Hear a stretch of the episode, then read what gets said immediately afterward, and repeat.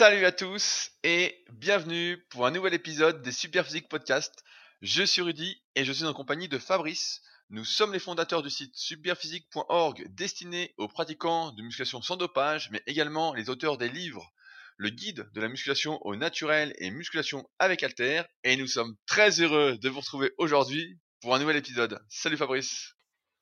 Salut Rudy. Alors, rapidement, avant de passer, euh, avant de te passer la main, je voulais refaire un point, vous commencez à en avoir l'habitude, sur les Super Physique Games qui se rapprochent à grands pas, qui auront lieu au moment de ce podcast dans deux semaines, euh, même un peu moins. Euh, donc, pour rappel, les Super Physique Games qui sont la finale des compétitions, des tournois qui sont organisés via le site clubsuperphysique.org, destiné évidemment aux pratiquants de musculation sans dopage. Ça se déroule à Annecy, dans notre salle qui est le Super Physique Gym, donc juste à côté d'Annecy. Et vous êtes bien évidemment invité à venir assister à la compétition. J'arrête pas de le répéter, mais rien ne vaut les rencontres réelles, rien ne vaut le fait de voir en vrai plutôt que derrière un écran ou de discuter derrière un écran. Les vraies rencontres, on en ressort vraiment transformé. Euh, il y a un passage d'émotion qu'on n'a pas derrière l'ordinateur où ça reste assez froid. Donc vraiment, si ça vous dit de venir, eh ben sachez que vous êtes les bienvenus. Et pour ce faire, il suffit juste de me contacter. Euh, le mieux, c'est directement sur mon site rudykoya.com. Il y a un onglet contact. Sinon, par email, bah, sinon ça renvoie pareil, c'est rudy.koya.yahoo.fr et je vous indiquerai comment venir avec plaisir. C'est plus simple pour moi de répondre là-dessus que via les réseaux sociaux et notamment via les messages privés qu'on m'envoie un peu partout. Ça, c'est un peu le foutoir. Donc, euh, en tout cas, n'hésitez pas. Et euh, avant la compétition quand même que je puisse prévoir suffisamment de nourriture si vous souhaitez manger avec nous, sachant qu'on aura euh, un food truck qui sera présent le midi euh, jusqu'au soir, un food truck de burger qui ne sera pas vegan, je tiens à le préciser. Mais euh, voilà, il y aura un food truck et euh, pour les compétiteurs, il y aura à manger toute la, journée pour avoir de l'énergie et tout exploser ensemble. Fabrice, je te passe maintenant la main parce que je crois que tu avais des choses à nous partager. Ouais, donc ça fait plusieurs semaines maintenant, un podcast que je fais du prosélytisme végétarien ou vegan, et donc il y a quelqu'un qui a été sensibilisé à la chose, puis qui m'a envoyé un, un petit mail, une fille, puis elle me dit qu'elle a écouté une émission de radio où il y avait euh, Jeanne Masse. Alors tu vas peut-être pas connaître toi Rudy vu que c'est pas ta Bah, bien, génération. bien sûr que si. Oh le mec, me- putain, il me prend pour un nul quoi. Et donc qui euh, a été euh, interviewée dans une émission sur RMC qui s'appelle euh, Les Grandes Gueules.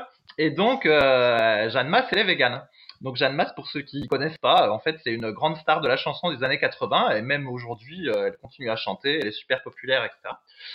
Et euh, donc voilà, elle dit qu'elle a été végétarienne pendant très longtemps et que là elle est passée euh, végane parce qu'en fait elle se dit que puisque euh, on peut manger euh, sans faire souffrir les animaux, autant euh, ne pas les faire souffrir.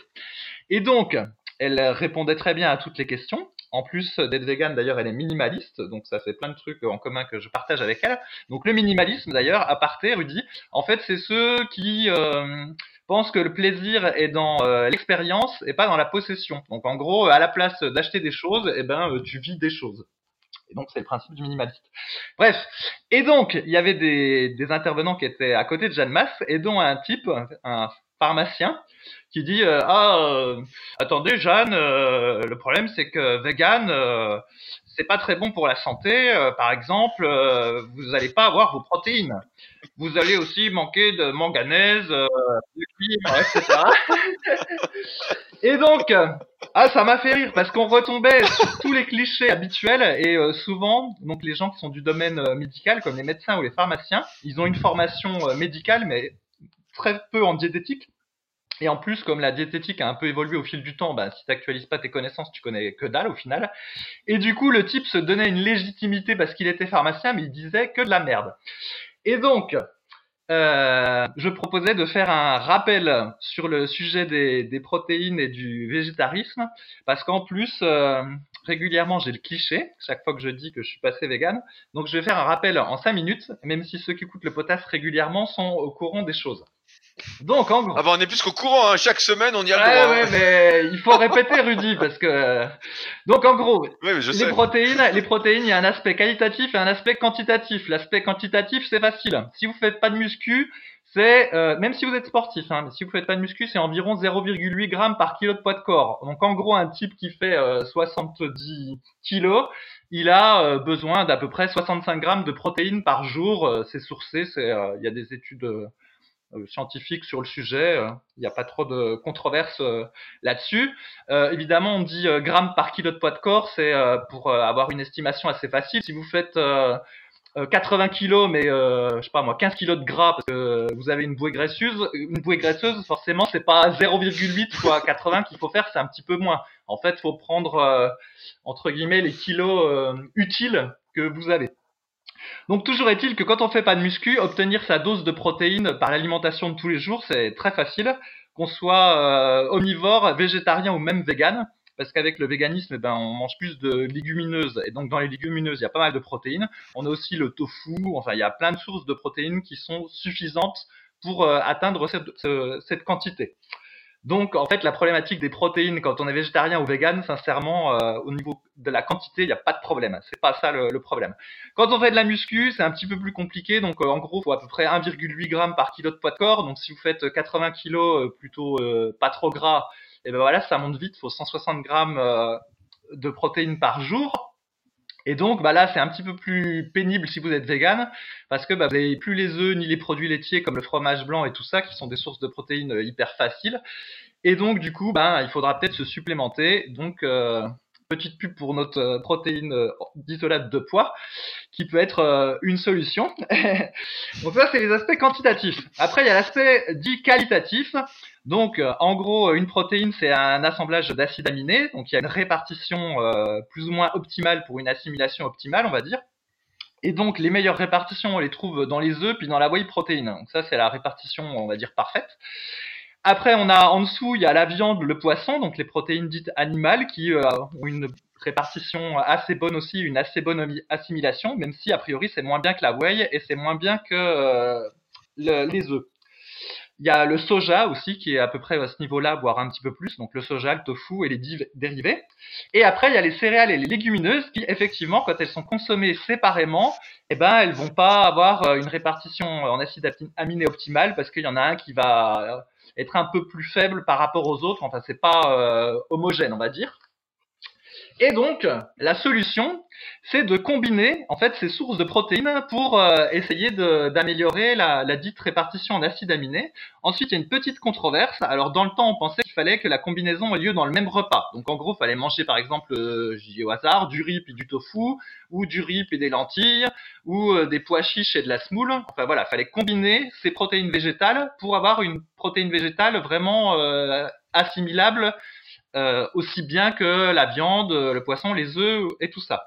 Finalement, après, on s'est dit que ça se trouve, euh, la comment dire, la complétion pouvait se faire au sein de la journée. Donc en gros, celui qui mangeait du riz le midi et puis des lentilles le soir, le corps il se débrouillait et puis euh, grosso modo ça ça allait. Et il y en a même maintenant qui pensent que ça peut se faire sur plusieurs jours. Et donc ça, je n'ai pas la réponse. Et puis en plus, je pense que celui qui fait de la muscu et qui a des besoins plus élevés, il a intérêt à, euh, euh, éviter la controverse et essayer autant que possible de euh, faire le mélange au sein d'un même repas, même si possiblement ça, ça change rien. Mais donc toujours est-il que même sur l'aspect qualitatif, c'est pas vraiment un problème. Il suffit juste, voilà, de manger ses lentilles puis son riz au même moment et il n'y a pas de problème de protéines. Donc le mythe des protéines est problématique avec le véganisme, c'est du grand n'importe quoi il n'est pas là le problème. En fait, le problème quand on est vegan, c'est qu'on va manquer d'une certaine vitamine qui est la vitamine B12.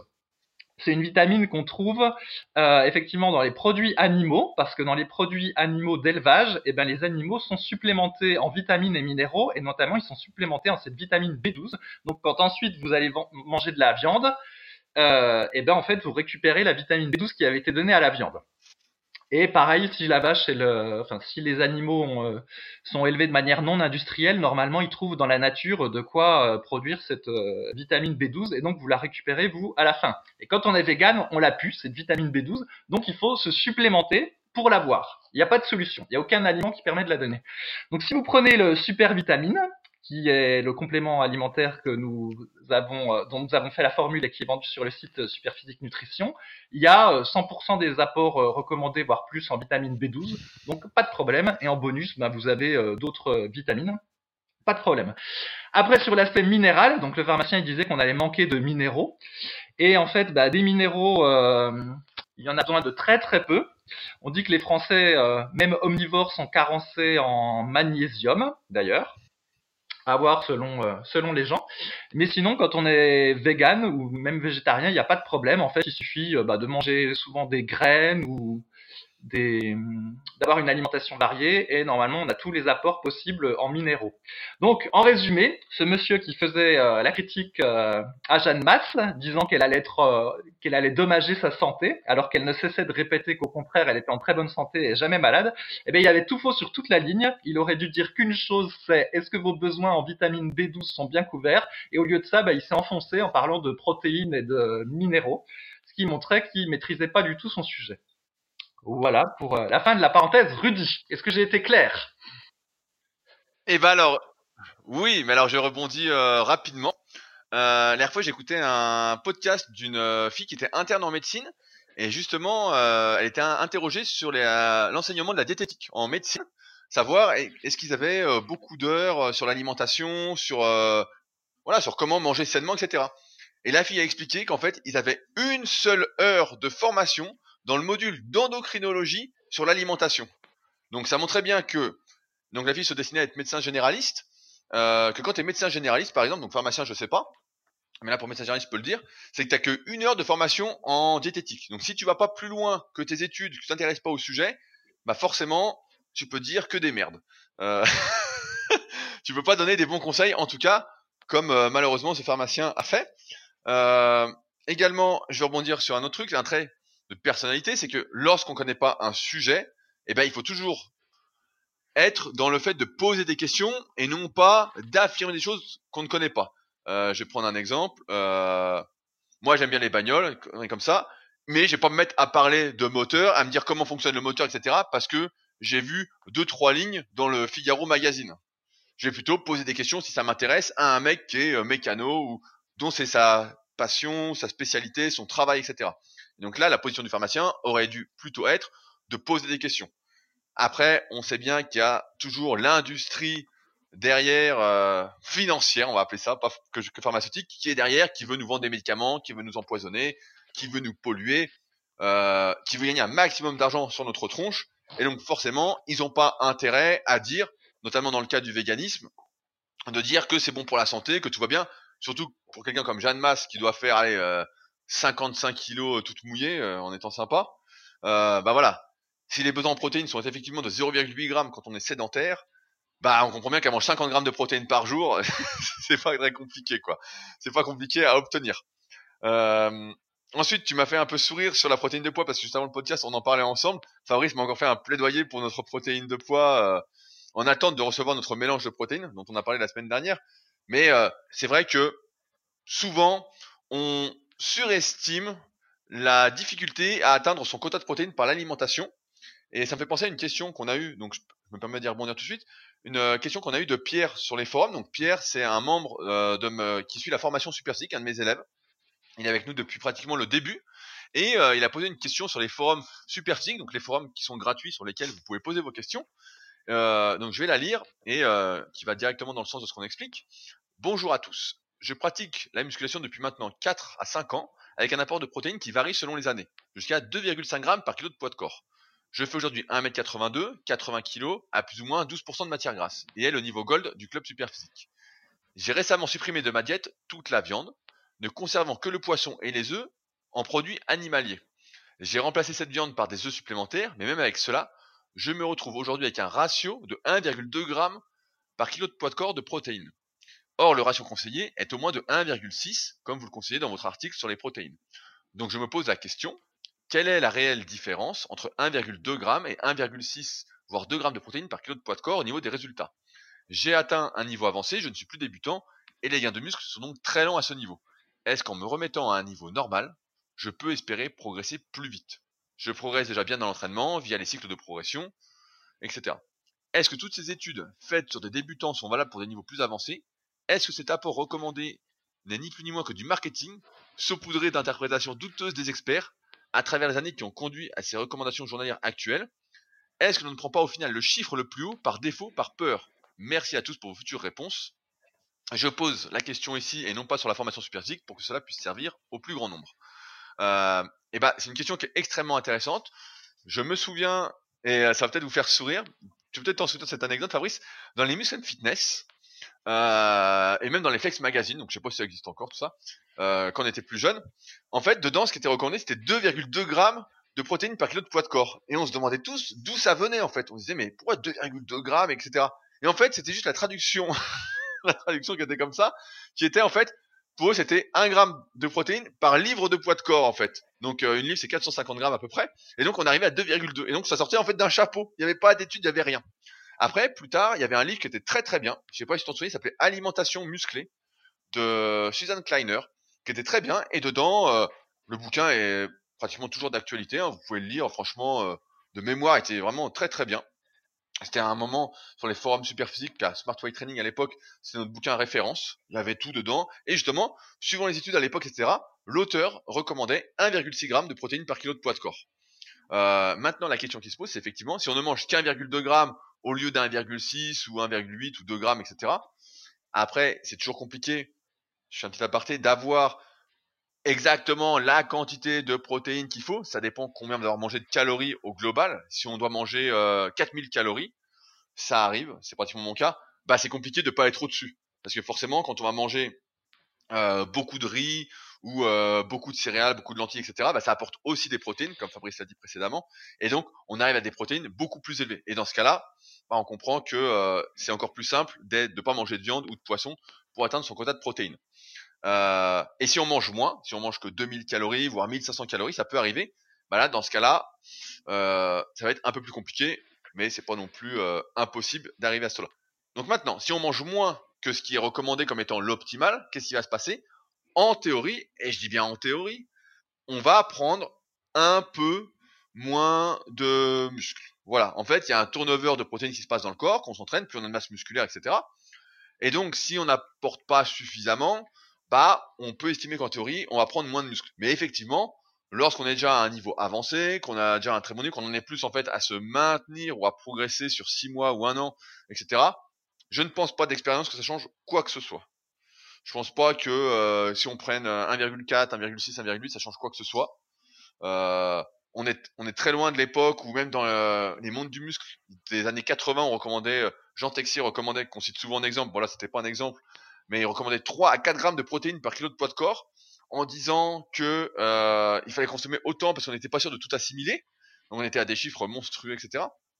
Aujourd'hui, on est plus pour un équilibre global dans l'alimentation, où effectivement, en tant que pratiquant de musculation, on doit manger un peu plus de protéines en tant que sportif, mais ne pas non plus aller dans les extrêmes et finalement se dire que 1,2 g, comme le faisait Pierre avant qu'on lui réponde sur le forum, c'est pas l'optimal. 1,6, ça rajoute pas grand chose. Si on fait 80 kg, ça fait, ça rajoute 30 grammes de protéines. Euh, moi, je suis pas vegan ni végétarien, mais bon, c'est pas grand chose, hein. Euh, faut bien le dire. Hein.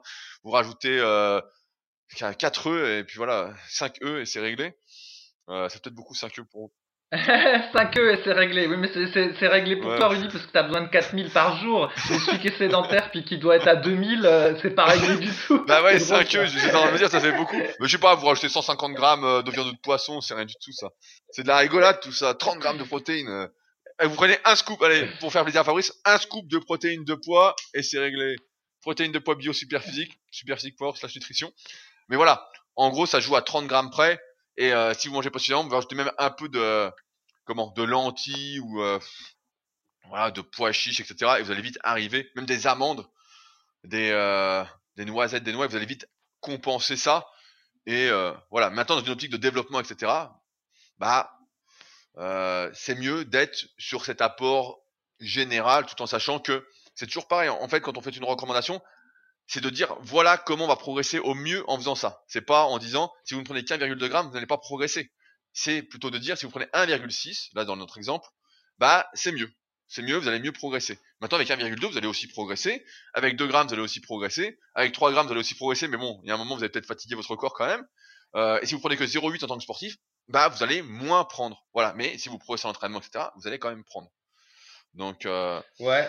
Voilà ce que je voulais dire sur le sujet. Est-ce que tu veux rajouter un truc, Fabrice? Est-ce que toi, tu veux manger 5 œufs? Eh ben, avant, je mangeais des œufs bio avant de, de voir que même les pauvres petits poussins euh, mâles étaient, euh, tiens, pro- je fais un peu de prosétisme, étaient broyés vivants, euh, euh, même dans l'industrie euh, des bio. Il faut le dire, Rudy, il faut que ça se sache. Il faut que... Eh bah, eh bah, eh bah, justement, dis, parle-nous du magazine que tu as lu Ah, cette semaine dont tu Ouais, parler. attends, je finis déjà sur le truc parce que donc je m'étais repenché sur la question de la quantité de protéines quand j'écris euh, mon livre Musculation avec Alter, la partie diététique. Je voulais pas écrire euh, les clichés habituels, donc j'ai relu des tas de livres. Et effectivement, d'ailleurs, le livre de Suzanne euh, Kleiner, il est toujours, je crois qu'ils en sont à la cinquième ou sixième édition. J'ai même acheté de nouveau. J'ai aussi regardé les, les études euh, qui sont les études sur euh, les quantités de protéines avec la musculation. Maintenant, il y en a une pelletée, il y a même des méta-études, etc. Et grosso modo, le consensus quand même, c'est que euh, il y a des plus de progrès. En fait, les études montrent que euh, les gens progressent mieux quand ils ont au moins 1,4 g par rapport au groupe qui n'a que 0,8. Et il y a même éventuellement un petit effet qui pourrait être euh, catabolique, c'est-à-dire que si tu n'as pas ta dose de protéines suffisante et puis que tu fais beaucoup de muscu, tu pourrais peut-être même perdre, euh, peut-être même perdre du muscle. Après, sur le chiffre, est-ce que c'est 1, 4, 1, 6, 1, 8, 2, 2, 2, etc. On sait pas trop. Ce qu'on sait, c'est que quand on est en régime, c'est plutôt haut que bas, que plus tu es musclé, c'est-à-dire que pour ton pas de corps, c'est-à-dire que plus ton taux de masse grasse est faible, et ben plus on est plutôt dans la fourchette hausse que dans la fourchette basse. Et il y a même des études qui montrent que quand tu es au régime, monter jusqu'à 3 grammes, ça peut être bénéfique parce que euh, voilà, ça facilite ta sèche et puis en plus ça facilite la conservation, voire la, prise de muscle. Après, en réalité, effectivement, comme on l'a dit 50 000 fois, les études, c'est toujours un peu douteux parce que euh, voilà, ça dure euh, pas très longtemps. Des fois, les personnes ne sont pas entraînées, blablabla, blablabla. Il y a- C'est polyfactoriel, donc c'est difficile d'isoler le seul facteur. Donc le mieux, c'est d'essayer soi-même.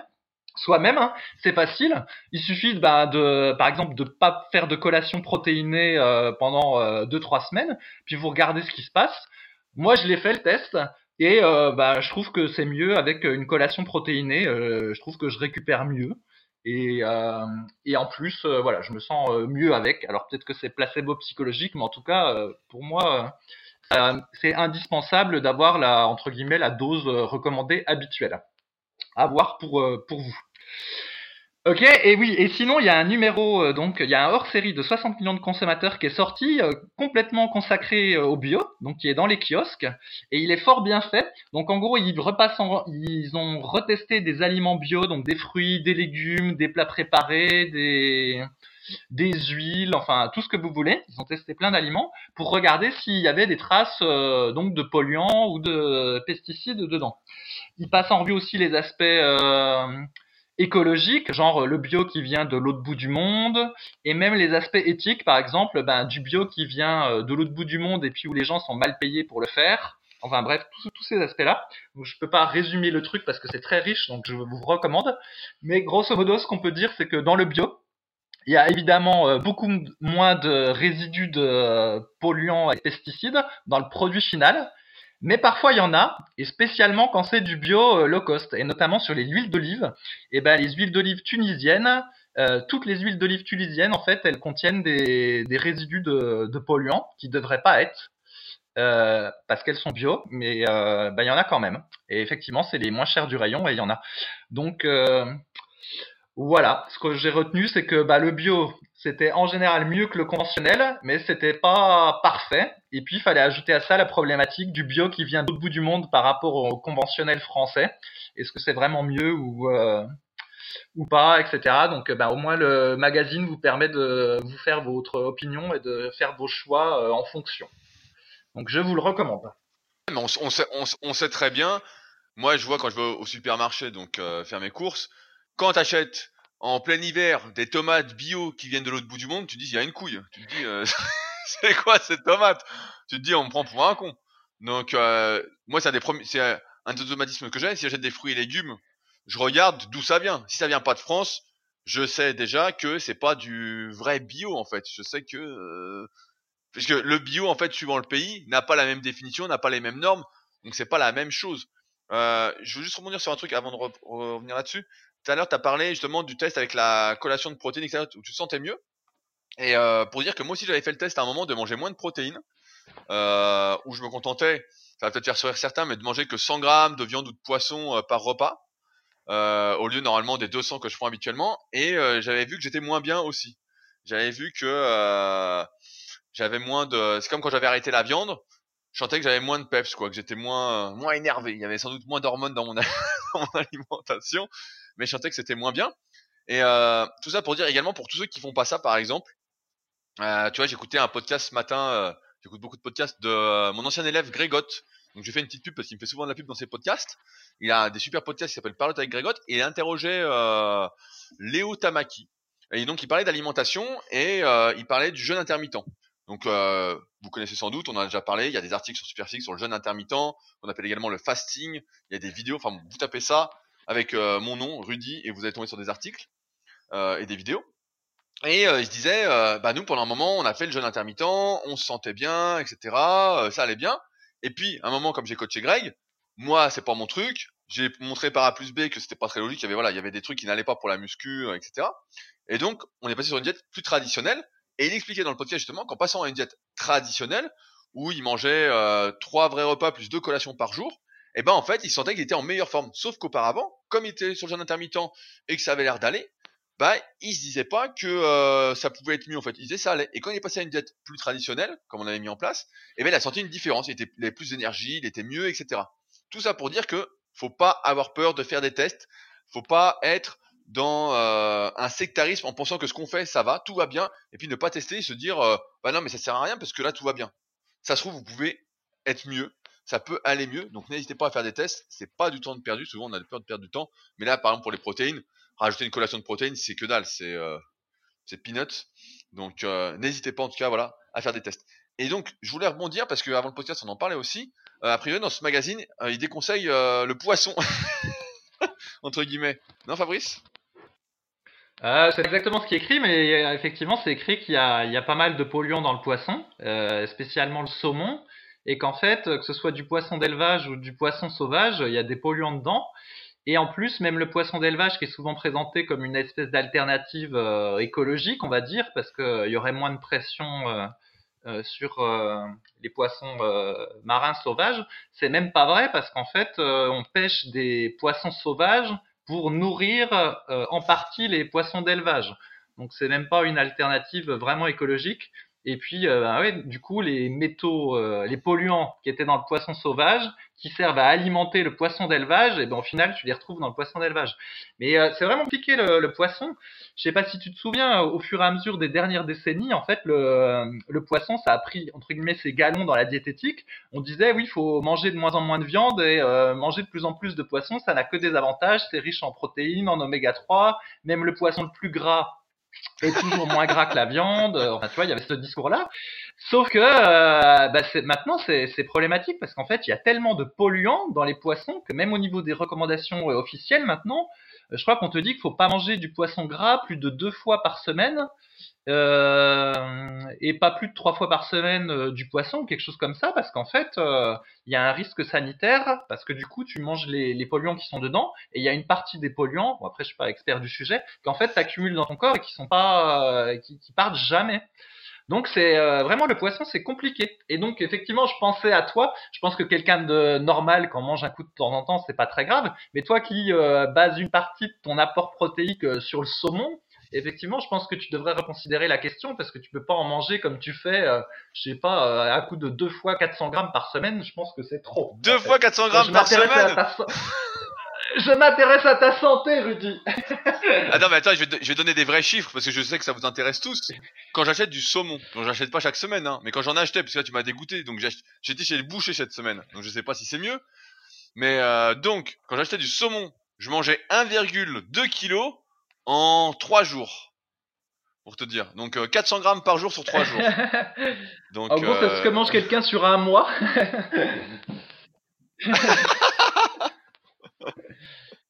Donc voilà, donc effectivement, euh, j'en consomme, euh, j'en consommais, parce que maintenant je vais plus en consommer à cause de toi, mais euh, effectivement le poisson, c'est vrai que pendant un temps on a dit que le poisson c'était super, etc. c'était vraiment mieux que la viande et tout. Et finalement, euh, on se rend bien compte que on est dans un monde où tout est pollué, tout est euh, de plus en plus pourri pour le profit, hein, comme on dit souvent. Donc, faut pas hésiter à euh, varier si vous n'êtes pas sûr de la qualité des aliments, de ce que vous ingurgitez, pour essayer d'avoir euh, le moins de, de polluants du même type dans le sang et dans le corps pour pas avoir les effets secondaires à terme.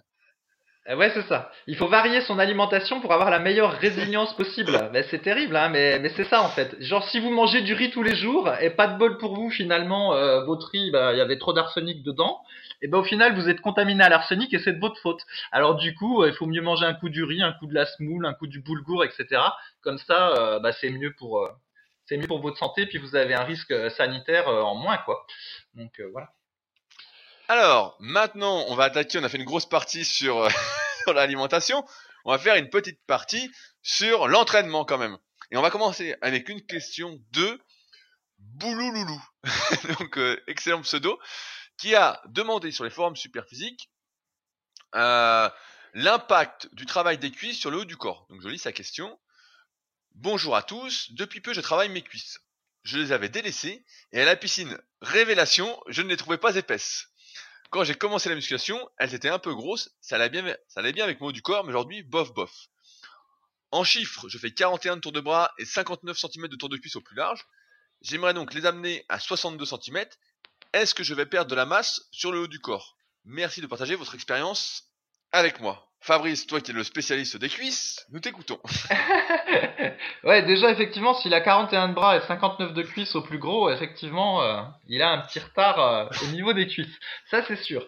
Alors, dans le temps, on pensait qu'entraîner les cuisses, c'était super anabolique. Il y a même Arthur Jones qui disait que, voilà, tu pouvais faire, tu pouvais faire que du squat et t'allais avoir non seulement... T'avais euh, des bras énormes voilà, t'allais avoir des cuisses et puis des bras énormes. D'ailleurs, rien que de tenir la barre de squat, ça allait te faire euh, gonfler les bras. Et en plus, tu générais tellement d'hormones anabolisantes, t'étais tellement un guerrier, etc. à la salle que euh, voilà, t'allais te transformer du haut du corps.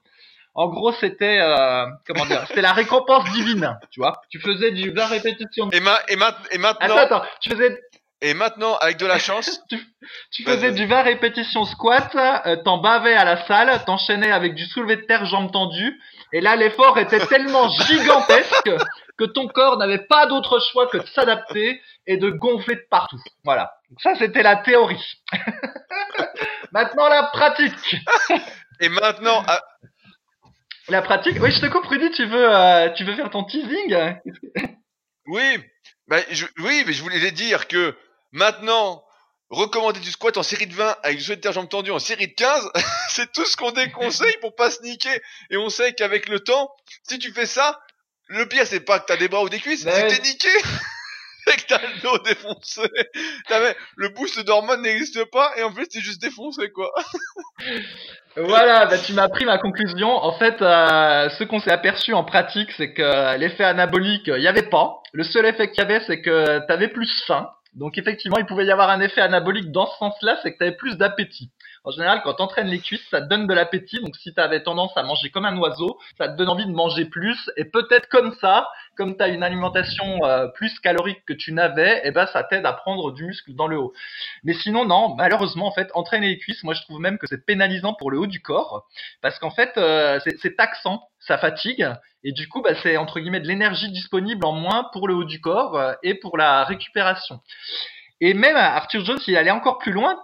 Il disait que si on n'entraînait pas les cuisses, à un moment donné, le haut du corps allait arrêter de progresser parce que le corps allait se dire c'est pas possible d'avoir un haut très musclé et d'un bas très musclé et d'un bas pas musclé et donc il allait arrêter de grossir du haut du corps pour éviter qu'il y ait une trop grosse disproportion. Donc voilà ce que disait Arthur Jones. En réalité, même la pratique montre que c'est une connerie complète parce que en salle, il y a beaucoup de mecs qui ont des cannes euh, comme les Romains dans Astérix et Obélix et puis qui ont des hauts du corps euh, super. Donc ça montre bien que euh, on peut être très musclé du haut du corps et avoir rien dans les cuisses. Et je dirais même que c'est plus facile d'être musclé du haut du corps quand on n'entraîne pas les cuisses. Maintenant, ceci étant dit, donc dans son cas, euh, lui, s'il se met à entraîner les cuisses sérieusement, il va pas perdre euh, du haut du corps, quoi. Il faut pas exagérer non plus. Et Et puis voilà, donc je pense que comme il part d'assez loin, à mon avis, s'il bombarde, je sais la presse à cuisse, le front squat peut-être après la presse à cuisse si son dos le, supporte, euh, les leg curls et puis euh, le hack squat, à mon avis, va prendre des cuisses assez rapidement et puis rattraper ce qu'on pourrait penser à un retard à l'heure actuelle. Voilà. Ouais, non, mais c'est intéressant parce que c'est vrai que pendant longtemps on a pensé ça. Et j'ai encore eu l'exemple cette semaine, j'ai fait les cuisses lundi, et euh, j'ai forcé, euh, je commence à forcer de plus en plus vu que les Super Physique Games approchent et que je participe. Euh, et donc le lendemain, donc hier, au moment où ce podcast, j'avais ma séance euh, développé couché. Ah, j'étais rincé quoi. Je sentais, euh, et c'est marrant parce que tant que la séance cuisse est pas très dure, je sais pas si ça vous le fait aussi, mais euh, pas très dur entre guillemets. Hein, et bah effectivement, ça me booste la faim. je suis énervé, j'ai chaud. Ça me ça me réveille en fait. Vraiment, ça me fatigue sur le coup. Et genre deux heures après, jusqu'au lendemain, j'ai du jus, je suis énervé et tout. Et si la séance est vraiment très dure, je sens euh, le contre-coup quoi. Le soir, on est mort, euh, on dort mal, euh, le lendemain, on n'a pas de jus, etc. Donc, ce qui montre bien que une vraie séance suisse comme, euh, une vraie séance suisse, quand on force vraiment, comme le recommandait Arthur Jones ou même, je crois c'était Bruce Kubik avec son variable squat aussi, etc. c'était quoi, Paul Anderson aussi qui disait faire du variable squat. Tous les mecs de l'ancien temps entre guillemets. Eh ben, en fait, ça crève tellement que pour le reste, on n'est plus très bon. Et surtout qu'à l'époque, c'était ce qui était recommandé, c'était l'entraînement en full body, où on commençait donc tout le corps à la fois, où on commençait par le squat et soulevé de terre jambes tendues, euh, que Fabrice avait fait à l'époque, certains s'en souviennent peut-être. Et eh ben, le reste de la séance est complètement foutu, quoi. Il n'y a plus de séance, donc euh, ce qui montre aussi des limitations euh, sur le full body, déconfort sur les premiers exercices. Mais ouais, ouais. Et donc effectivement, pour compléter après ce que dit Fabrice, normalement, il n'y a pas de souci. Si on se met à entraîner les cuisses, on va pas perdre du haut du corps il n'y a pas de redistribution de la masse musculaire comme ça. Euh. après, il faut faire attention, voilà, quand est-ce qu'on fait les cuisses par rapport à ces autres séances, si on veut pas que ça impacte. Si on débute aux cuisses, et eh ben en général on force pas des masses au début, donc ça va pas impacter. Mais plus on va forcer, plus ça va impacter, et plus il faudra euh, adapter sa répartition d'entraînement pour qu'elle colle le plus possible à ses priorités et à ses objectifs. Fabrice, tu voulais rajouter quelque chose? Ouais, euh, je voulais dire, en plus, effectivement, entraîner les cuisses, ça, rajoute une pression sur le dos. Enfin, donc c'est pour ça que maintenant, on, conseille d'éviter le squat arrière et plutôt faire du squat avant, de la presse à cuisse, du hack squat, ou à la maison, bah, du squat gobelet à défente. Et parce que si vous faites du développé couché, que vous cambrez déjà pas mal au développé couché, ben du coup il y a un petit stress qui se fait sur le bas du dos. Si à la séance dos euh, vous faites par exemple du rowing yates, ce qu'on recommande de moins en moins euh, maintenant, bah, vous mettez une petite euh, pression sur le bas du dos aussi. Et si en plus vous avez bah, une séance cuisse où vous bombardez euh, le squat et le soulevé de terre jambes tendues, et eh ben vous avez encore une petite pression sur le bas du dos. Et au final, tout ça, ça fait un stress répété sur le bas du dos. Donc tout ça pour dire qu'au contraire, contrairement à ce que disait Arthur Jones, malheureusement entraîner les cuisses, ne pas entraîner les cuisses, presque, je pense que c'est même mieux en fait à long terme. Après, c'est sûr que, que, faire de la muscu sans entraîner les cuisses, bon, c'est pour moi c'est plus trop de la muscu. Et donc je pense qu'il faut quand même les entraîner en dehors de l'aspect euh, esthétique simplement parce que ça fait partie du jeu. Mais de là en faire le saint graal et la panacée euh, comme disait Arthur Jones je pense vraiment qu'il avait tout faux sur toute la ligne et en plus, en dehors de ce que tu dis, euh, il faut entraîner les cuisses, c'est vachement pénalisant pour le reste. Par exemple, si tu fais du sport, je sais pas si tu par exemple si tu si es militaire ou quelque chose comme ça, par exemple, moi, je sais que le lendemain, après ma séance de cuisse, j'aime bien aller courir. Et euh, la dernière fois, j'ai fait le test, en fait. Donc, c'est toujours la même distance que je fais. Si j'ai fait les cuisses la veille, en fait, je fais le parcours en 45 minutes. Par contre, si j'ai pas entraîné les cuisses la veille, je fais le parcours en 43 minutes. Pourquoi? Bah Parce que le lendemain, j'ai les cuisses un peu euh, fatiguées, donc assez rapidement, j'ai de l'acide lactique dedans, elle gonfle, ça me brûle, euh, j'ai un peu plus essoufflé, c'est un peu plus dur, et en fait, ça me, ça nique ma perf, en fait, à la coursier. Et donc, euh, entraîner les cuisses, en plus, sur toutes les activités sportives qui vont nécessiter d'avoir des cuisses, et eh ben ça vous ça vous nique la performance, quoi, le lendemain ou éventuellement le surlendemain qui suit. Donc ça a pas mal d'inconvénients, en fait. Donc voilà. Oui, ah bah c'est surtout que quand tu fais les cuisses, moi, je peux te le dire. Donc, euh, en ce moment, comme je disais, je force pas mal. Et bah, le lendemain, donc tu fais ta séance cuisse déjà, tu sors de la salle, t'as du mal à marcher. Donc t'es comme ça. Donc moi, je fais du terraillon, je masse, donc ça passe un peu, etc. Ensuite, dans la journée, tu sens que la fatigue arrive dans les cuisses, comme je m'entraîne euh, euh, le matin. Et bah après, bon, tu vas marcher, voilà. Le lendemain, tu te lèves, tu dis, oh là là, qu'est-ce qui s'est passé? Tu commences à avoir du mal à t'asseoir. Et le pire, c'est en général vraiment 24 heures, 36 heures après la séance, ah là, tu douilles comme un malade, quoi. Là, euh, surtout si t'es grand, t'as des longs fémurs, etc. Et donc, ça t'a beaucoup étiré de faire les cuisses. Ah là, tu morfles. Là, euh, certains, certains le savent très bien. Ceux qui partent en vacances régulièrement, quand on reprend les cuisses après être parti en vacances une semaine ou deux, c'est l'horreur. Limite, on peut même plus s'asseoir sur les chiottes.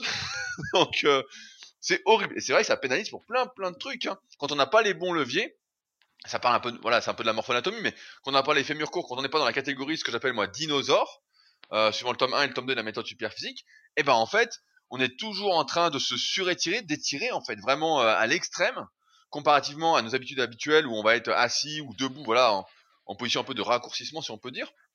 Et ben dès qu'on va faire un mouvement qui étire, comme même du squat gobelet, hein, euh, squat avant, même de la presse à cuisse, etc., on va avoir des courbatures horribles. C'est comme avoir des longs bras et pas trop de cage et faire du lopé couché, lourd. Si on n'a pas fait pendant une semaine, quand on va reprendre, on aura des courbatures horribles au pec. On va avoir l'impression qu'on nous a arraché les pecs, quoi. Et là, les pecs, bon, bah c'est pas très grave, on peut quand même faire le dos, ça va aller, etc. Mais les cuisses, ça gêne pour la vie de tous les jours, pour tout. Hein. Tu parles de courir. Moi, je sais que je, fais pas mal de rameur aussi, donc ça gêne un petit peu. Ça, ça gêne euh, pour tout, quoi. Tu veux faire du vélo, t'es assis sur la selle, tu crèves. Euh... donc, euh... donc, voilà. Et ça me permet de rebondir, tiens, sur une question qu'on a eue qui était intéressante. Je l'avais pas sélectionné, mais on peut y répondre rapidement. C'est une question. J'ouvre la page. C'est une question de Staffy. Alors, je vais la lire. Euh, bonjour, ami de la salle de sport. Je suis un jeune de bientôt 17 ans qui pratiquera la musculation à partir de cet été en parallèle d'un entraînement d'athlétisme sur des distances courtes, de 100 à 400 mètres.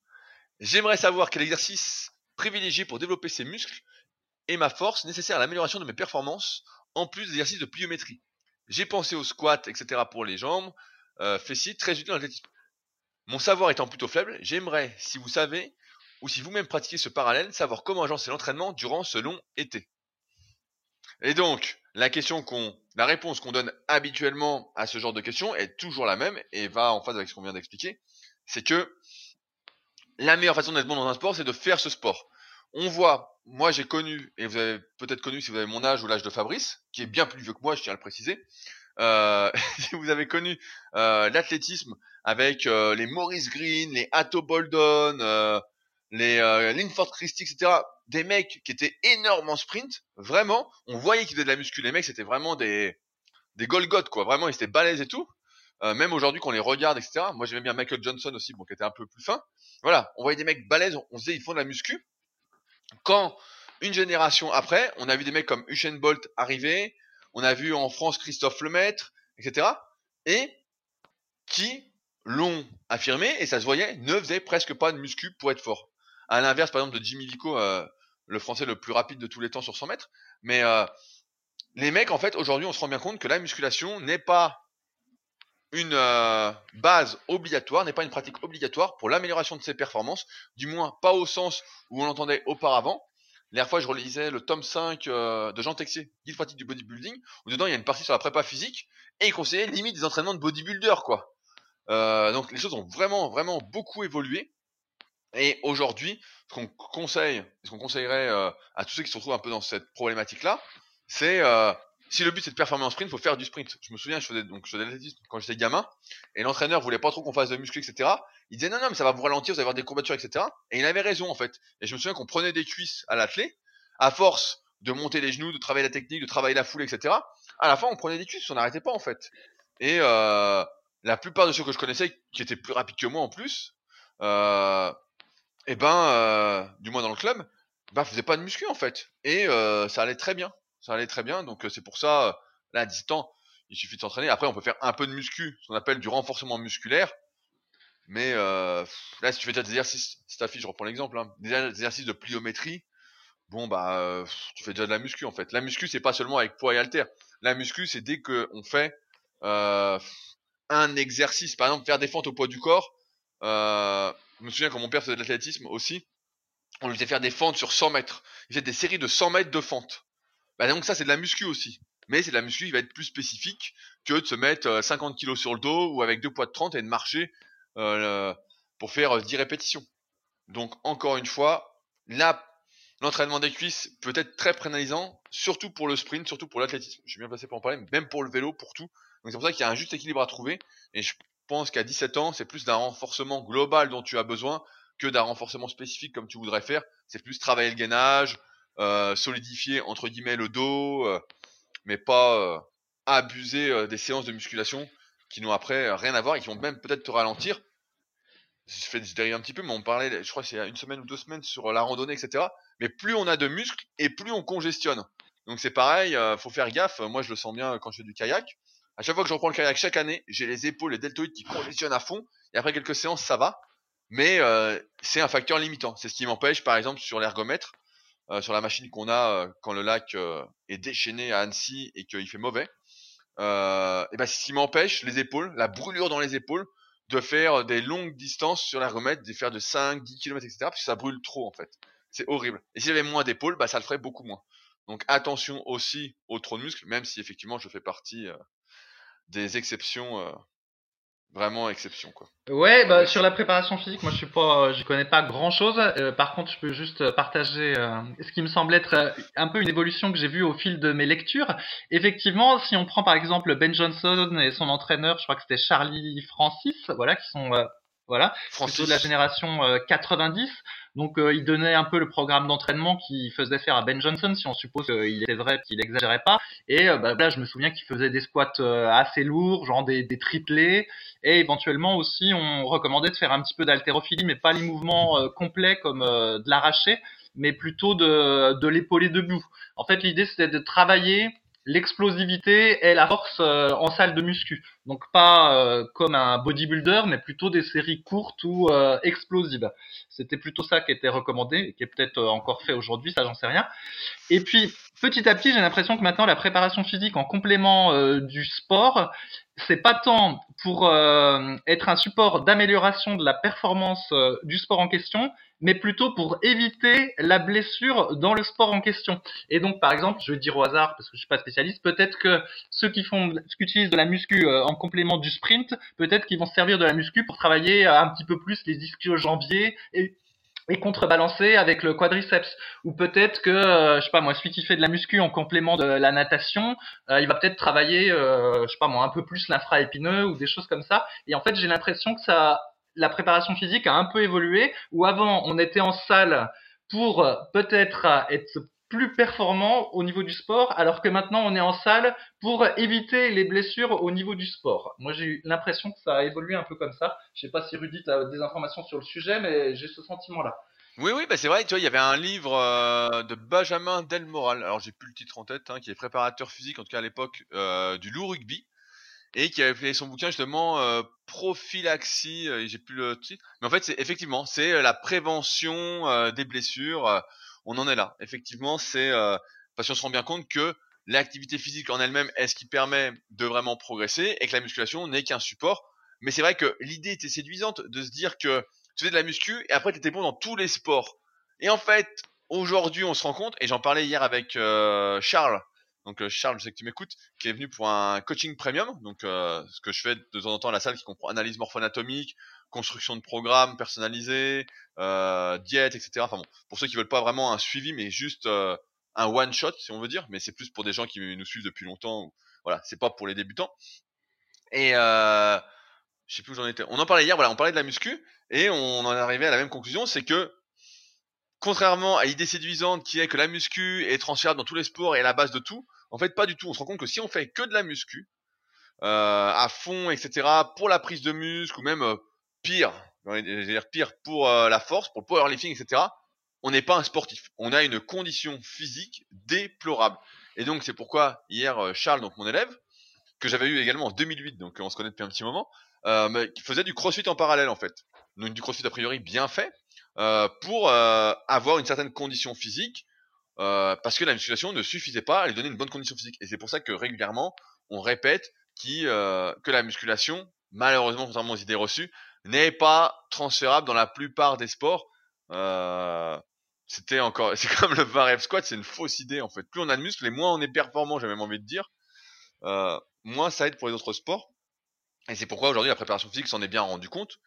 Je me souviens que j'avais lu un livre qui s'appelait, je crois, La Force euh, il y a très très longtemps, je sais plus c'était quoi comme collection, c'était tout petit, euh, c'était un bouquin jaune et blanc. Et dedans, ils expliquaient, euh, ils parlaient de quand Jean Galfian avait passé 6 mètres à la, perche, et ils expliquaient qu'ils avaient estimé que au-delà de 130 kg développé couché, donc c'est en gros hein, de mémoire, donc pas sûr que ce soit exactement ce qu'ils disent, mais que voilà, passer un certain niveau de force, en fait, ça servait plus à rien d'essayer de progresser. Il y avait plus d'amélioration sur la performance, en fait. Et pour les muscles, on peut dire la même chose. Passer à une certaine masse musculaire, ça n'a aucun intérêt pour le sport. Euh, on aime tous, et moi le premier, comme je disais, c'est Maurice Green à l'époque, ces athlètes super musclés, etc., qui ont des physiques de fou, qui, on a l'impression, reflètent leur pratique sportive, mais pas du tout. Euh, c'est pas, c'est pas ça être sportif. Et euh, non, ça n'a pas ça. Et aujourd'hui, effectivement, c'est euh, vraiment la prévention, la récupération. Euh, Didier Reiss, auteur du, avec Pascal Prévost, du euh, la Bible de la préparation physique, donc un livre best-seller en France qu'on vous recommande de lire. Expliquait justement dans une interview sur je ne sais plus quel site il y a quelques années, euh, lui qui coach pas mal d'athlètes de, haut niveau, que son travail consistait justement aujourd'hui plutôt à aider ces athlètes à récupérer euh, plutôt qu'à, leur, les faire progresser directement. Euh, c'était plus on améliore la récupération pour qu'ils progressent ensuite euh, indirectement sur la performance. Donc, euh, et ça me rappelle, j'ai plein de rappels qui me reviennent, mais ça me rappelle ce que disait Christophe Cario à l'époque. On n'était pas trop content quand il disait ça, mais il avait bien raison quand il disait euh, qu'il fallait accorder autant de temps à l'entraînement qu'à la récupération. et plus on vieillit, et plus malheureusement on s'en rend compte. D'ailleurs, Fabrice, comment va euh, ton épaule? Fais-nous rêver. ah non, je vais pas te faire rêver. Ben, j'ai toujours le, le, problème. En fait, ça, ce qui se passe, c'est que si tu veux, quand j'entraîne pas le haut du corps, ça passe pendant quelques jours, et puis après, bah, je fais une séance haut du corps, et encore, hein, c'est une séance haut du corps euh, adaptée, et puis ça revient. Donc je pense que ça va, ça va prendre un petit peu de temps avant de, de partir cette affaire. Voilà. Est-ce que tu veux rebondir sur ce que j'ai dit, ou passons-nous à la suite? Non, vas-y, passons à la suite. Alors, il y a une question que je voulais traiter parce que euh, c'est vrai que sur les forums SuperPhysique, vous pouvez donc poser vos questions gratuitement et auxquelles on répond euh, à l'écrit et aujourd'hui en podcast. Euh, on a rarement des adolescents qui posent des questions et malgré tout, je pense qu'il y en a pas mal qui nous écoutent, qui suivent un peu nos articles, qui nous découvrent. Et donc, je voulais traiter une question qui a été posée par un adolescent, donc qui est de Papipou. Bonjour, je suis un adolescent de 15 ans et je vais commencer la musculation en salle. J'y vais pour, pour, pour avoir développé, pour pouvoir développer mon corps notamment abdos et bras. Je suis quelqu'un de maigre, 1m72 pour 55 kg. J'ai une masse graisseuse de 9% environ. Mon problème est que je pense être skinny fat. Avez-vous un programme à me conseiller, sachant que je peux aller à la salle tous les jours et le fait que je sois skinny fat? Fabrice, je te laisse la parole pour commencer. ouais, bah vu les mensurations et le poids qu'il dit, euh, je sais pas s'il est si skinny fat. Donc ce qu'on dit, ce qu'on appelle skinny fat, ensuite c'est c'est quelqu'un qui est maigre et puis qui a une bouée graisseuse hein, sur le ventre. Malheureusement, de plus en plus de gens, adultes ou euh, ou ados. Alors que nous, dans le temps, bah, quand on quand on était maigre, on était maigre, on n'avait pas de gras, mais on était tout maigre euh, de partout. Et donc, ben, pour commencer la muscu, il peut prendre un programme pour débutants euh, sur le site, par exemple, ou dans mon livre. On a déjà parlé plein de fois. Donc, en général, quand on débute, on faut plutôt faire du full body trois fois par semaine, et puis petit à petit, euh, on, il fera évoluer son programme. Ça sert à rien d'aller à la salle de muscu euh, tous les jours. En général, c'est même plutôt contre-productif. Et donc, s'il s'ennuie euh, en dehors de ces trois ou quatre séances de muscu par semaine, et eh ben voilà, il peut aller faire de la marche rapide ou un peu de course à pied ou varier un peu le sport, mais euh, il progressera mieux s'il s'accorde de la récupération entre les séances que si euh, il veut y aller tous les jours. Après, euh, pour les bras puis les abdos, le mieux c'est qu'il fasse un entraînement complet et viendra ce qui vient. Il n'y a pas besoin de se spécialiser sur une partie du corps dès le début, spécialement quand on est complètement débutant. Et enfin, euh, il faut qu'ils prennent du plaisir euh, à l'entraînement. Alors peut-être que ça viendra petit à petit. La muscu, c'est un travail de longue haleine, même si euh, au début, il y a de la bonne récompense parce que quand on débute, on progresse en général très très vite si on s'entraîne bien. Donc c'est très intéressant au début.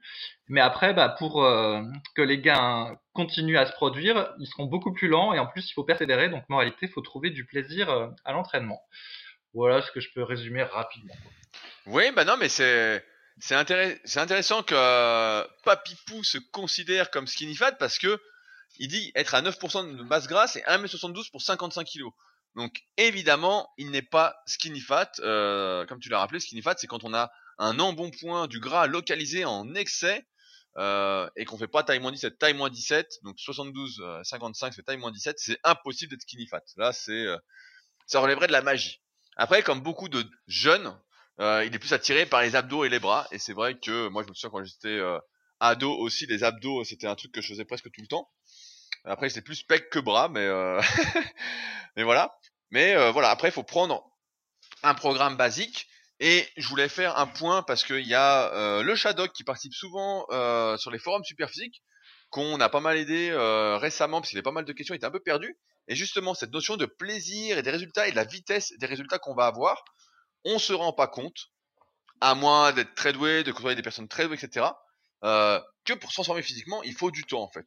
Ça va pas se faire du jour au lendemain, ça va pas se faire euh, en 2-3 mois, ça va pas se faire en 6 mois, même si effectivement au début on progresse un peu plus rapidement, mais, mais c'est même pas le cas pour tous, hein, je peux te le dire maintenant avec l'expérience Fabrice. Moi j'ai beaucoup de personnes qui viennent, qui débutent la musculation, euh, qui ont semi-débutantes, on va dire, qui ont déjà fait quelques mois de muscu et qui n'ont pas ce push qu'on avait nous à nos débuts où on, vraiment on progressait assez vite pendant euh, quelques mois.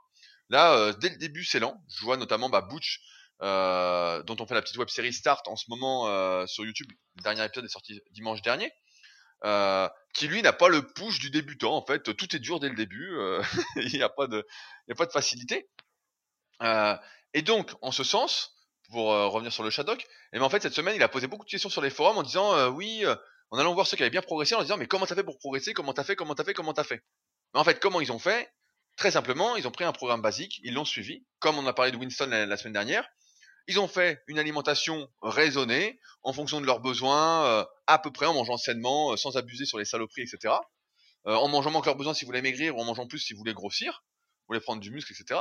Et puis voilà, ils ont laissé faire le temps, un an, deux ans, trois ans, etc. Et c'est comme ça qu'on y arrive. Et c'est pour ça qu'il ne faut pas sans arrêt se poser la question euh, de quand est-ce que les résultats vont arriver, parce que si on en est là, en fait, c'est qu'on est dans la mauvaise démarche. Effectivement, on démarre tous la musculation parce qu'on est trop maigre ou trop gros, etc. On se plaît pas physiquement. Donc, au début, pour avoir des résultats de manière superficielle, mais ensuite, ça devient, ça doit devenir un plaisir. Sans quoi, on peut pas tenir, et c'est rare qu'on arrive à vraiment se transformer. Il faut qu'à un moment, on prenne, j'ai envie de dire, le, le leadership de la prise de soin de soi par rapport à soi, pour justement arriver euh, à continuer, continuer, malgré la lenteur, entre guillemets, des projets. J'appelle pas ça la lenteur, mais dans chaque domaine, de toute façon, c'est lent. Hein. Il n'y a jamais une explosion. Car moi, j'ai jamais connu une explosion dans quoi que ce soit. Fabrice non plus. On a toujours construit, euh, que ce soit nos sites internet, euh, notre travail, tout ce qu'on fait progressivement. Et donc, il faut pas se demander sans arrêt quand est-ce qu'on va avoir des résultats. Si on fait les choses bien, progressivement, etc., et eh ben, on est déjà en train de faire ce qui se passe bien. Et c'est pour ça que je conseille régulièrement à ceux qui progressent à chaque séance ou pas, bah, à chaque séance, de continuer comme il faut en fait. Tout va bien, tout va bien. C'est vraiment déjà super de progresser à chaque séance en fait. Il faut vraiment pas euh, essayer d'aller plus ou quoi. Juste voilà, bien faire ses mouvements, prendre un programme basique, le suivre, manger convenablement, et puis ensuite euh, laisser faire le temps, tout simplement. Et vous verrez, euh, progressivement, on arrive à avoir des résultats, et progressivement, on va en arriver effectivement à personnaliser son programme. Mais ce qu'il faut, l'erreur qu'on voit le plus actuellement, encore une fois, je vois, on a beaucoup de, messages comme ça sur les forums qui sont avis sur mon programme d'entraînement, que pensez-vous de mon programme, etc. Eh ben, on en pense que tu ne devrais pas avoir de programme d'entraînement bien défini pour toi actuellement, mais un programme très basique, sauf si tu as des pathologies. Euh, sinon, bah, mieux vaut euh, faire un programme très simple. Ouais, un parallèle que j'aime bien faire, c'est avec les, arts martiaux, en tout cas la manière dont on l'a fait à l'occidental avec les ceintures là. Donc, euh, dans mon souvenir, blanche, jaune, orange, vert, bleu, marron et noir euh, où il y a peut-être pas jaune et orange. Enfin bon, je sais plus trop, ça date d'il y a 25 ans. Si, si, il y a ça. et grosso modo, on gagne euh, à peu près une ceinture par an, peut-être un petit peu plus pour euh, jusqu'à la verte, mais grosso modo, c'est à peu près ça. Et quelqu'un qui s'entraîne sérieusement en France, en fait, euh, en faisant du judo ou du karaté, normalement, avant de devenir ceinture noire, il en a bien pour pour 5 ans. donc c'est assez long. Et euh, bah, finalement, avec la muscu, bah, c'est un, un, peu pareil. Le truc, c'est qu'effectivement, euh, si tu fais des arts martiaux, il euh, n'y a pas quelqu'un qui va faire à peu près le même entraînement que toi euh, aux arts martiaux, puis qui va devenir ceinture noire en, en, un an. Alors qu'avec la muscu, eh ben, c'est vrai que des fois, il y a des types qui sont super doués, et puis qui, en un an, vont être super. Et donc, il laisse à penser qu'il y a un espèce d'entraînement magique qui va faire que tout le monde en un an va devenir super. Mais ben malheureusement, c'est pas comme ça. Et pour euh, beaucoup de gens, ben, il faut plusieurs années euh, pour euh, atteindre des objectifs vraiment significatifs. Mais au moins, l'avantage de la muscu, c'est qu'il y a quand même un petit feedback avec l'augmentation des poids, etc. Le miroir, il y a quand même un petit feedback chaque chaque mois, on va dire. Euh, voire à chaque séance. Et puis du coup, bah, ça permet de continuer à être euh, motivé et de tenir sur la durée. Donc voilà, dans les arts martiaux, ils ont leur ceinture et puis nous, bah, on a les poids sur la barre. C'est comme ça que ça participe de la motivation. Et, certains n'arriveront jamais à la ceinture noire, il faut le dire. Et la ceinture noire, par exemple, bah, c'est le niveau euh, titan ou olympe du club super physique. Voilà, la plupart des gens n'y arriveront pas. Mais la plupart des gens peuvent arriver effectivement à la ceinture verte, ce qui est déjà un très bon niveau. Ça, il faut le dire. Après, tu vois, tu citais ça, les ceintures, etc.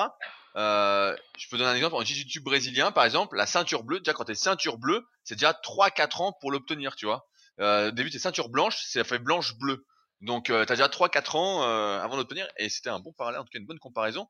C'est vrai que la muscu, bah, c'est un peu pareil. Euh, à moins, encore une fois, d'être très doué, ou on n'en a pas parlé, mais d'être dopé. C'est vrai qu'il y a beaucoup, beaucoup de personnes, et c'est pour ça que nous, on parle pour les pratiquants sans dopage, etc. On a fait pas mal d'interviews qui sont disponibles, soit sur ma chaîne YouTube, soit sur Superphysique, sur le dopage, même des articles références, musculation et dopage qu'on avait fait euh, en début d'année, je crois.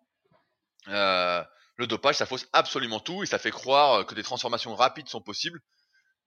Et comme euh, on l'a exprimé, je l'ai exprimé, je crois, c'est samedi sur Instagram, rien ne sert d'avoir des résultats si on n'a pas emprunté le chemin pour en avoir, parce que c'est le chemin qu'on emprunte qui fait, va faire la différence et qui va vraiment vous changer, euh, aussi bien physiquement que psychologiquement euh, sur le moyen et long terme.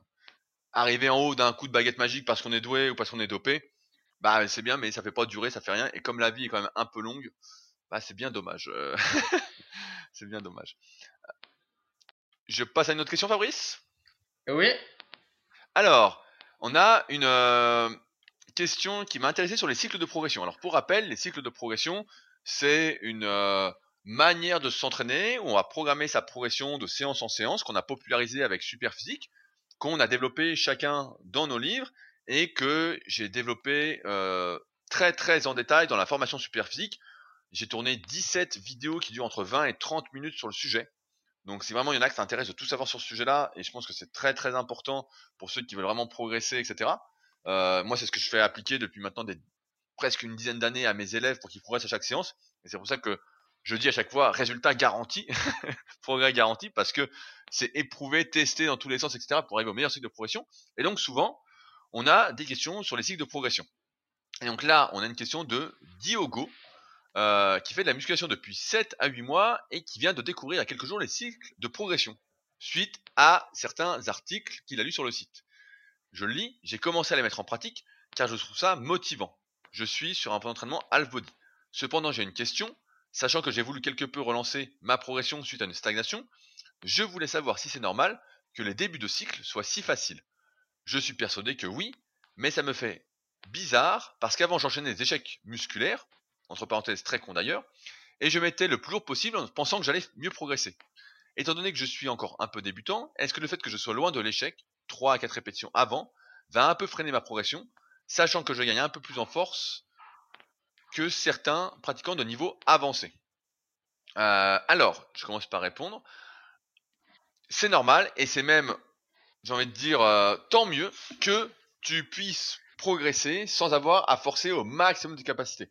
On sait que aller à l'échec forcé le plus possible, c'est d'une part très taxant physiquement, que ce soit musculairement, nerveusement, articulairement, etc. Et qu'il est impossible de progresser comme ça sur le moyen long terme. On peut progresser sur quelques semaines, parce qu'on a un petit coup de boost, on mange un peu plus, etc. Euh, on se bourre de caféine avant l'entraînement, etc. On s'énerve comme un fou, mais à terme, c'est pas tenable. Et c'est pourquoi, si on peut progresser, et euh, on progresse mieux comme ça, euh, sans forcer au maximum de ses capacités, mais en ayant juste la bonne dose de stress pour déclencher une adaptation, bah c'est mieux. Et donc, si en ce sens, aujourd'hui, sur un début de cycle de progression, tu es à 3-4 répétitions d'échec, bah c'est normal, parce que c'est un début de cycle. Un cycle, comme son nom l'indique, ça commence avec des périodes faciles, on prend de l'élan, et ensuite, ça se durcit progressivement jusqu'à temps qu'on n'y arrive plus et qu'on recycle. En fait, c'est un cycle, donc on recycle, etc. Ça tourne en fait. Et l'idée, c'est que euh, le rond se déplace de plus en plus vers la droite, vers des charges de plus en plus lourdes à terme. Et donc, en ce sens, personnellement, c'est, je suis souvent confronté à cette euh, question, cette problématique, parce que mes élèves, la première fois que je les ai en coaching, donc à bien les suivis à distance que je fais via mon site rudicola.com, eh ben, c'est de diminuer vraiment drastiquement les charges qu'utilisent euh, les personnes. C'est-à-dire que par exemple, je vais prendre un exemple à la con, si la personne fait euh, veut faire 4 x 10 à 60 au développé couché, sur son entraînement elle faisait 10, 10, 8, 6, donc elle n'y arrivait pas, bah je vais limite la faire commencer, et j'exagère pas, hein, à 4 x 10 à 47. 47,5. Donc je vais retirer euh, 20% pour laisser de la marge. Et donc évidemment, 4 x 47 vont passer facilement, 50 aussi, 52 aussi, si on choisit de monter de 2,5 en 2,5. Donc après, il y a plein de stratégies différentes. CF, la formation super physique. Euh, mais pendant 3 à 4 semaines, ça va pas être super dur. Et il y a des chances qu'à un moment, la personne arrive au moins à 4 x 10 à 57, voire 4 x 10 à 60, et donc elle est bien progressée, avant peut-être de devoir modifier le cycle, etc. Mais j'ai envie de dire que plus la phase d'élan est importante, mieux c'est. Euh, actuellement, je prépare les Super Games, comme je disais, et euh, donc pour reprendre euh, le squat avant, je suis reparti de très très bas, je suis reparti de 80 kg, et ça m'empêche pas de monter très très lourd actuellement. Je reparlerai un peu plus en détail quand j'aurai atteint mon objectif. Je laisse les choses secrètes, j'aime pas dire que les choses sont faites quand elles sont pas faites, mais tout ça pour dire que faut pas vraiment avoir peur de partir bas, de prendre de l'élan, etc., d'avoir l'impression entre guillemets de presque rien faire parce que si on s'entraîne, on peut pas perdre de muscle. Voilà, ça va pas freiner la progression, ça va même l'accélérer à terme, de prendre cet élan, de bien récupérer. Et c'est des phases qui sont importantes pour justement retravailler sa technique, son placement, etc. C'est des trucs euh, qu'on ne peut pas faire quand on est en fin de cycle, où on doit vraiment se concentrer pour réussir, où la technique est légèrement trichée, pas trop, sinon on finit par se blesser.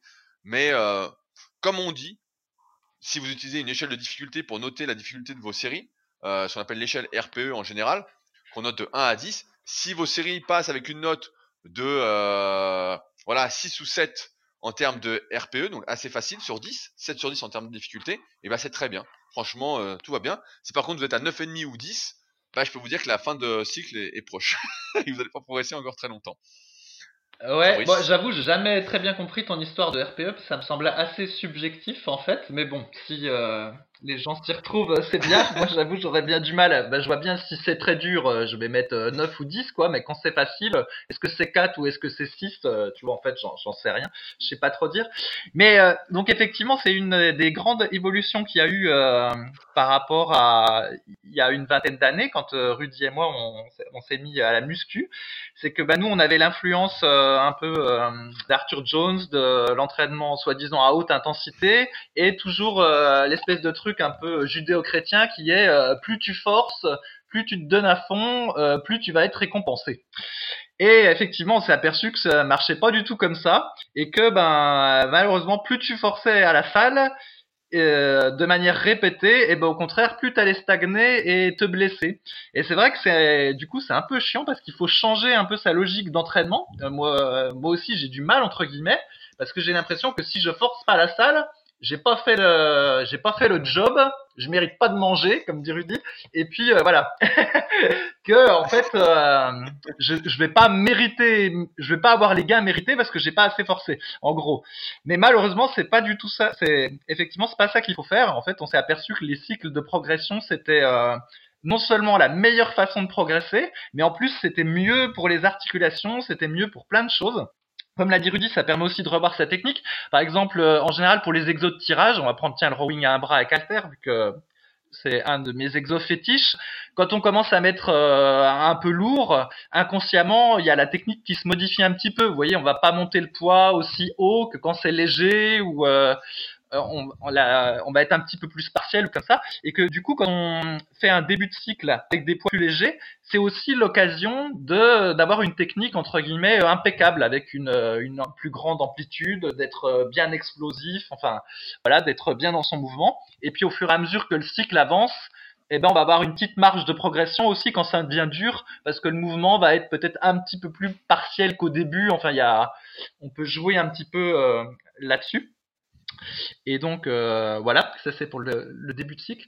Et puis qu'est-ce que je voulais dire d'autre? Oui, comme l'a dit Rudy, en fait le début de cycle c'est un peu comme une rampe de lancement. Donc euh, d'une certaine façon, plus le début de cycle et le milieu du cycle est long, et eh bien mieux c'est, parce que ça veut dire que vous allez pouvoir euh, le pousser le plus possible dans le temps.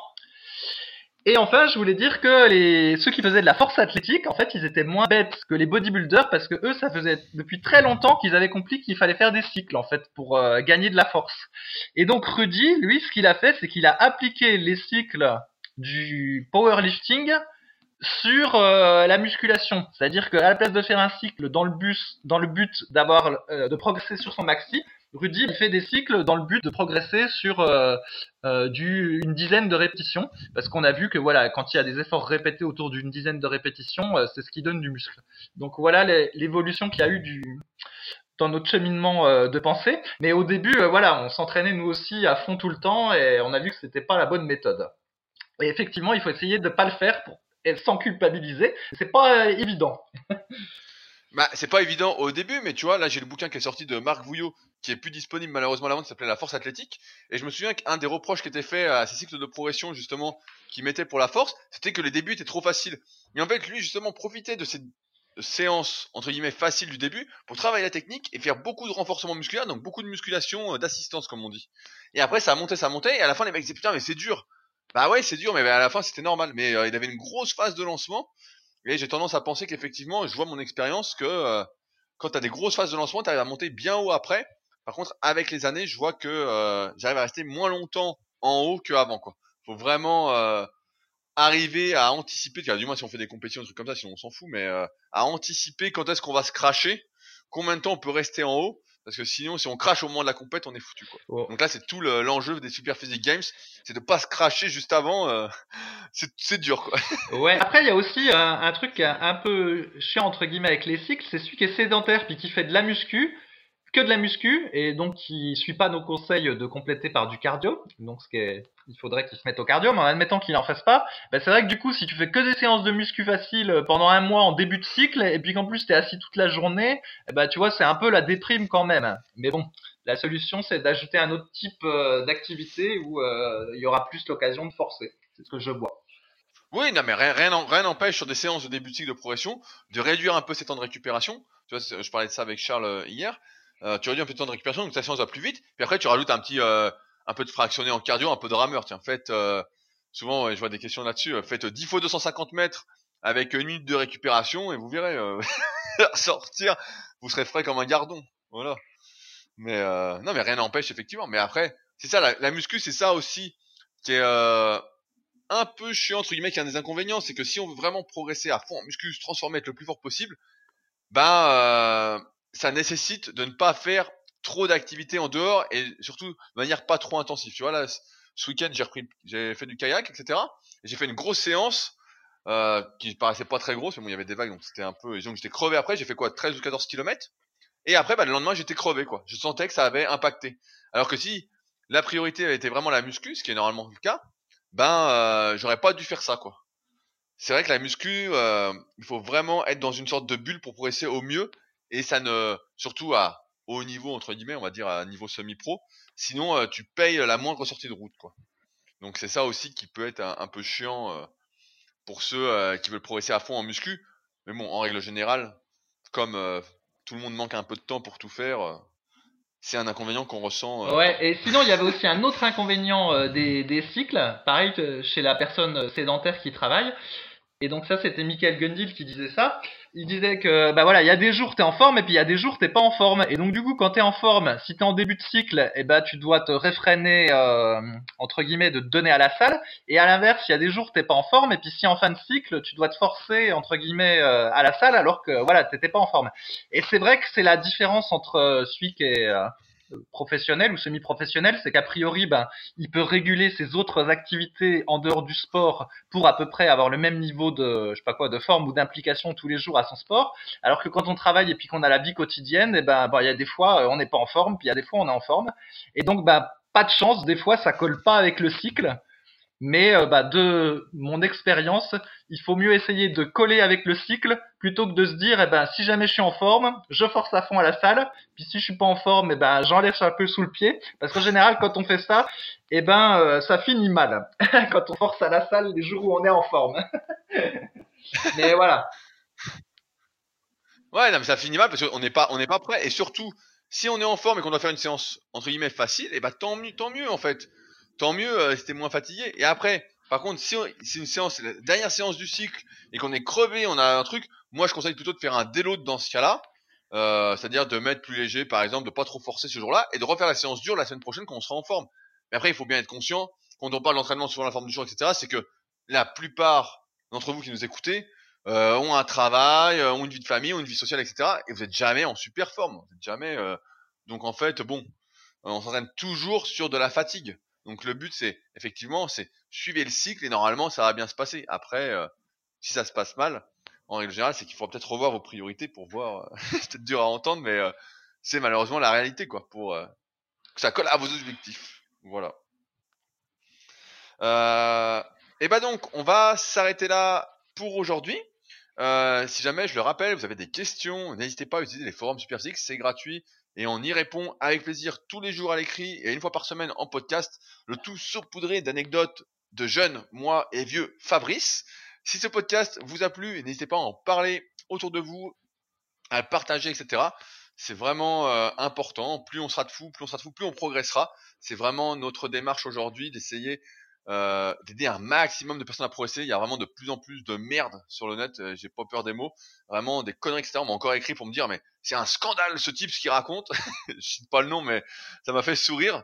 J'étais bien évidemment au courant de tout ça, mais évidemment, il y a des scandales. C'est n'importe quoi.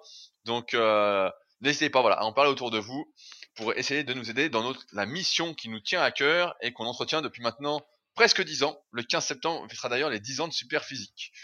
Euh, on fera une grande fête dans la villa super physique que j'aurai normalement d'ici là. Donc euh, voilà. Et donc sur ce, bah, on se retrouve la semaine prochaine pour un nouvel épisode. Salut. Salut.